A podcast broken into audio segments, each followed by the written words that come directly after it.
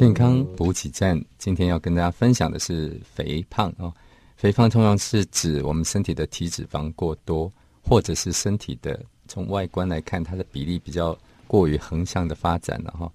那怎么样去数据化或者是科学化的表达呢？那以下有几种方法啊，是不用花钱、不用仪器啊。那这样的计算方法，我来啊提供给大家参考哈。第一个是身体质量指数啊，BMI。那这个是用呃体重除以身高的平方。那 BMI 值它如果大于二十四，那就叫做过重。那通常就是二十七以上就称为肥胖了哈。当然它还有分轻度、重度肥胖。那我想这个就不细讲啊。那呃第二种就是腰围哈。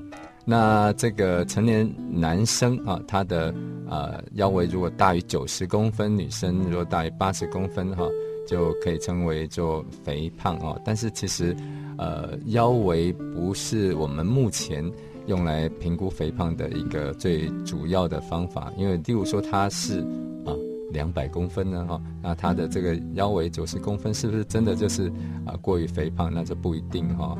那还有要看他的一些其他的。呃，数据。那第三个跟大家分享叫做腰臀比啊，除了量了腰围以外，其实还要量量它的臀围啊。哈，那这个腰臀它的这个比例呢，它如果是呃超过零点九五的话，男生超过零点九五，女生超过零点八五的话，那其实他罹患心血管疾病、呃代谢症候群这些问题呢，通常就比。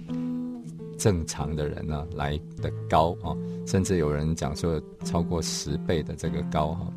那第四种是呃颈围啊，我想在呃台湾，我问过很多的啊学生啊，他们其实都不太知道自己的颈围，但是在欧欧洲欧美国家，他们常常都会知道自己的颈围，因为他们啊穿穿啊这个衬衫，他们要打领带，所以。